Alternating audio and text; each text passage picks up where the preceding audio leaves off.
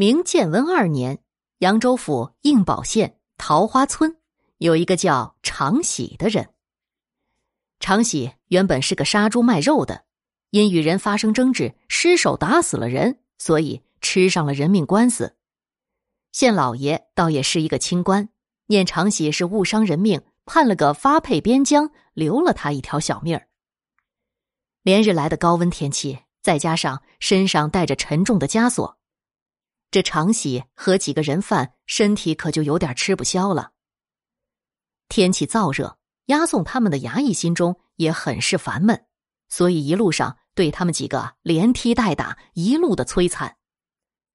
几个犯人裸露的皮肤都被烈日晒得快熟透了，嘴唇干瘪，几次哀求衙役给口水喝，歇歇脚，可是换来的却是一顿的暴打。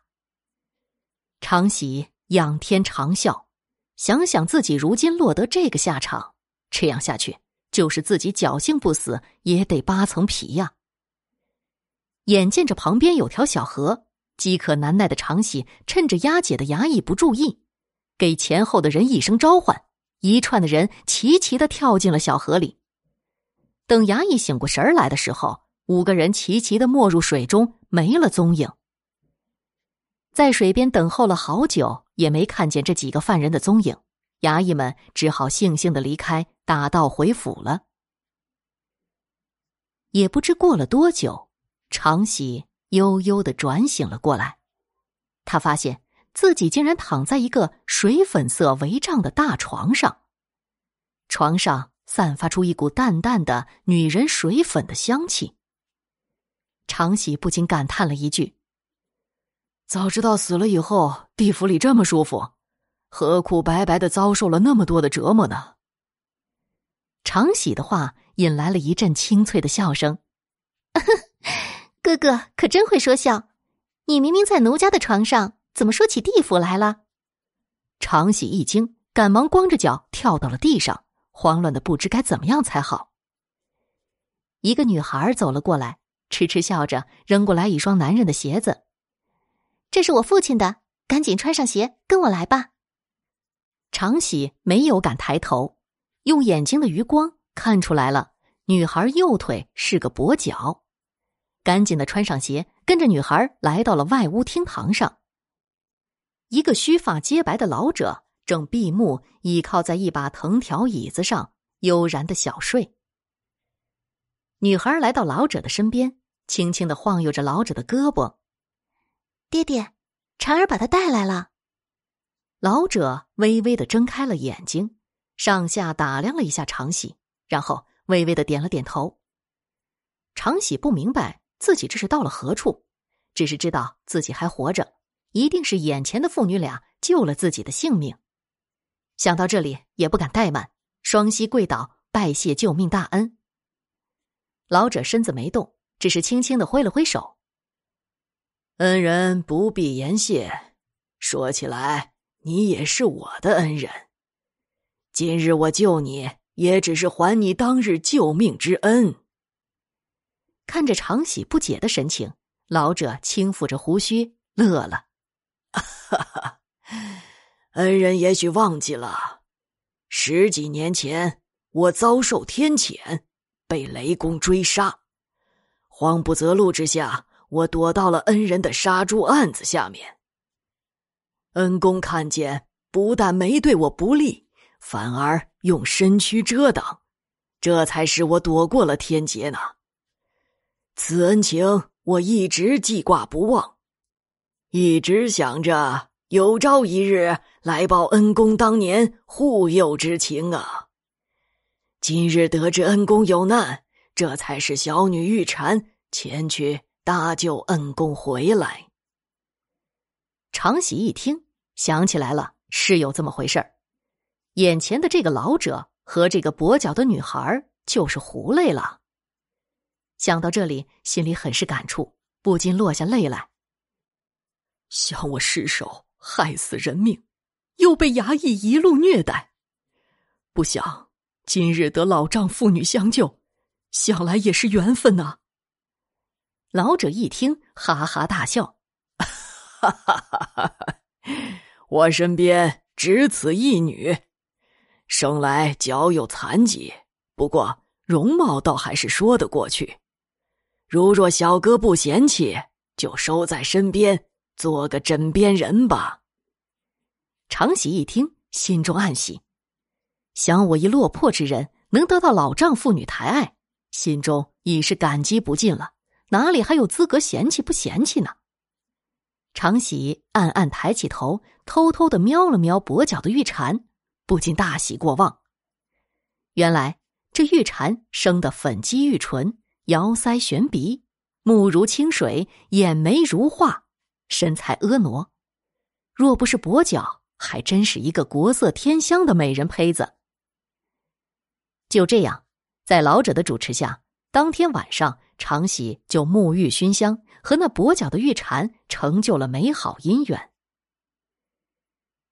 一黑一白，两个戴着高高的、尖尖的白帽子的人，压着四个衣衫褴褛的、用锁链锁住的人，摇头晃脑的四处寻摸着。哎，我说奇了怪了，明明是五个一起的，怎么的就少了一个呢？原来。这一黑一白的两个人呐，是地府里的黑白无常两个活宝。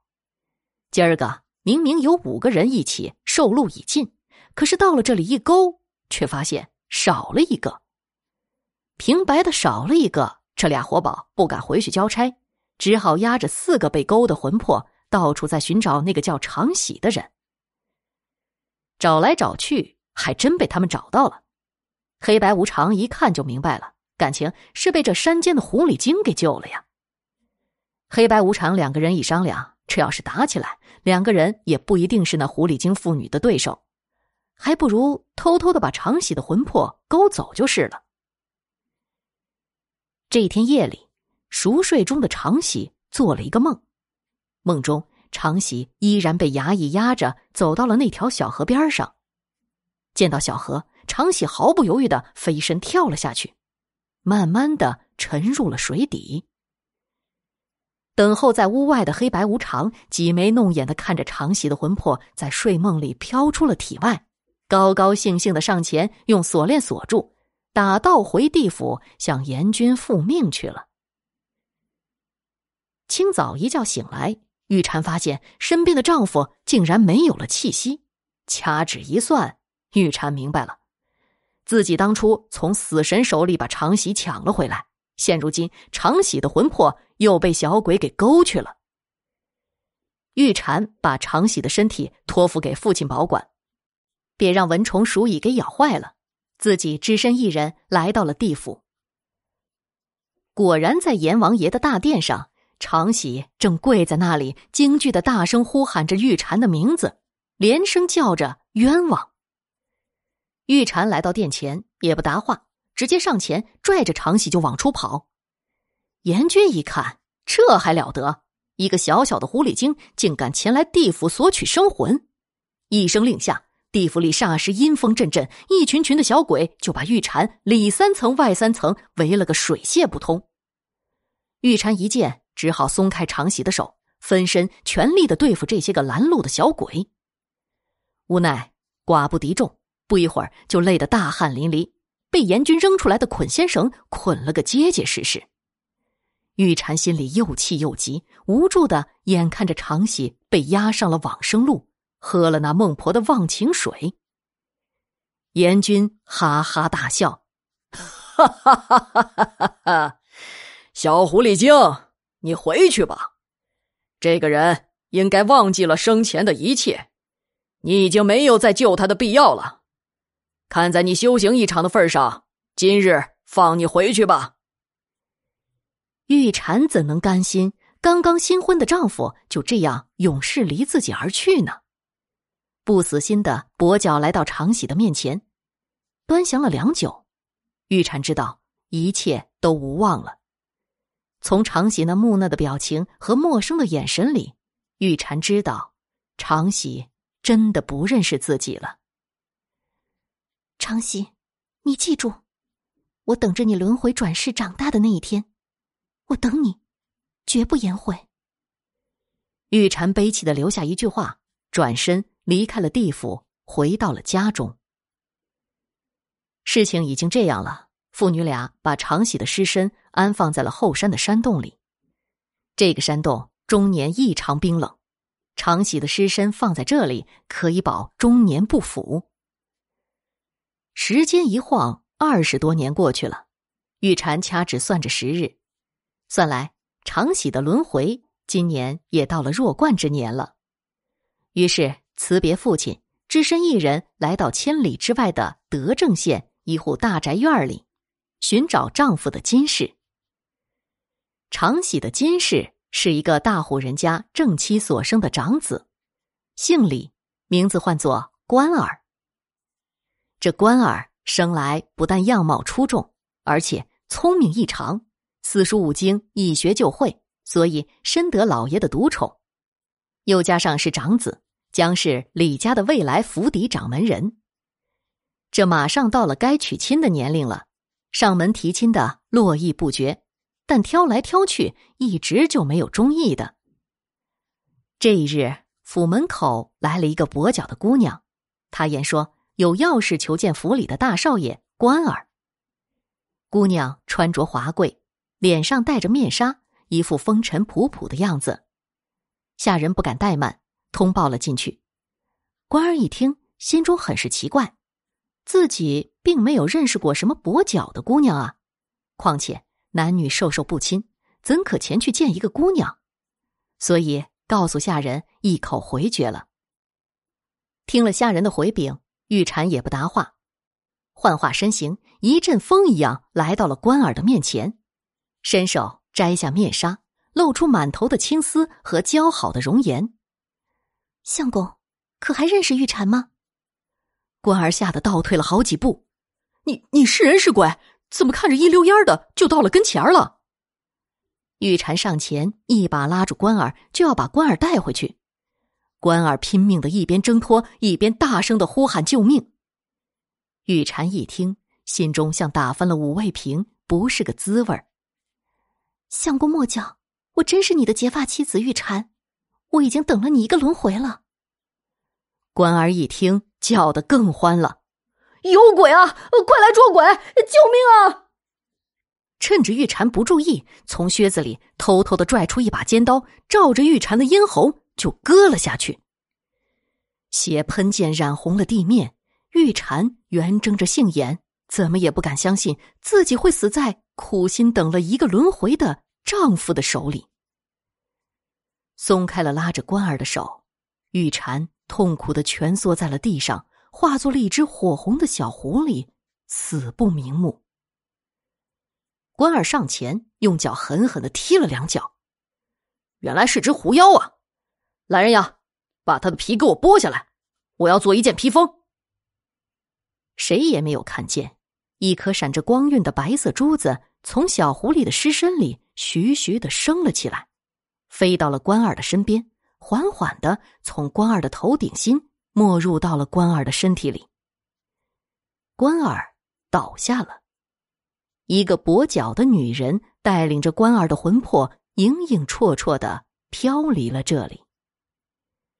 湖里的尸体没有了，地面上只留下了关二冰冷的尸身。一个须发皆白的老者面前摆放着一人一壶两具尸身。老者笑了笑：“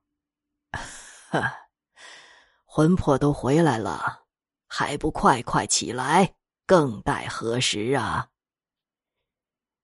玉蝉、常喜翻身扑通跪倒在地，叩谢爹爹再生之恩。老者哈哈大笑：“哈哈哈哈人家都是借尸还魂，我们这个就叫借魂还尸。”说完，老者便不见了。从此以后，玉蝉和常喜两个人在一起过上了幸福的生活。而这件借魂还尸的奇事儿，在当地也成了美谈，人人口口相传。这个好听的故事也一直流传到了今天。